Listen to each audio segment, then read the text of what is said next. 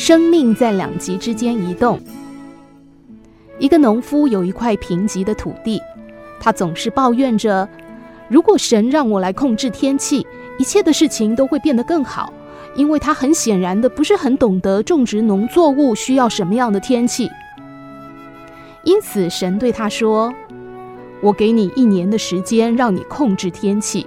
你想要什么天气，就可以有什么天气。”农夫非常的高兴，马上试着说：“我现在要晴天。”立刻太阳就出来了。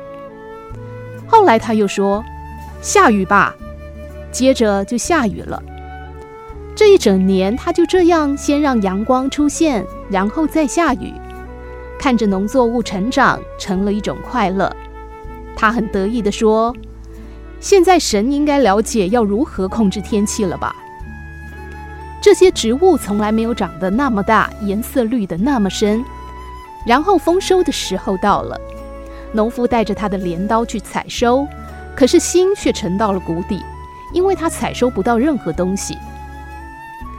神问他：“你的作物怎么啦？”这个人开始抱怨：“很惨，非常惨。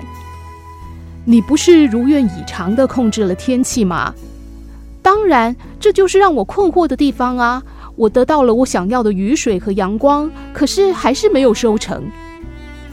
于是神对他说：“但是你从来没有要求风、冰雪以及每一个会让作物更坚韧、更有抵抗力的东西啊！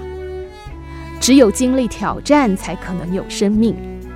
无论是好天气与坏天气，喜悦与痛苦，冬天与夏天，沮丧与快乐，不适与舒服。”生命在这两极之间移动，在这两极之间，你学会了如何保持平衡，就学会了如何去生活。